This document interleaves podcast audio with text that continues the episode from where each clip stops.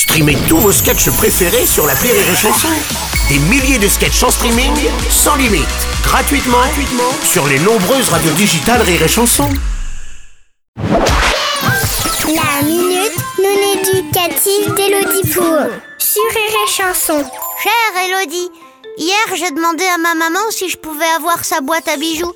C'est une boîte où elle cache ses bijoux. Elle a dit que c'était pas possible parce que c'était à elle. C'est à moi, j'en ai besoin. Alors moi je lui ai demandé si je pourrais la voir quand elle sera morte.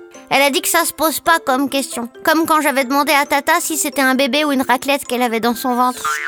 Pourquoi on n'a pas le droit de parler de la mort des gens? Ils ont peur que ça leur arrive si on leur en parle Chère Fauchesine, à en croire ton prénom, il semblerait que toute la famille soit soucieuse à ce sujet.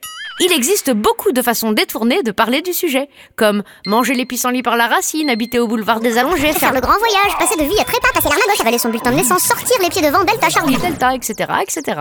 Les grandes personnes n'aiment pas parler de la mort, ça leur fait peur. Elles pensent que ça porte malheur, comme les chats noirs.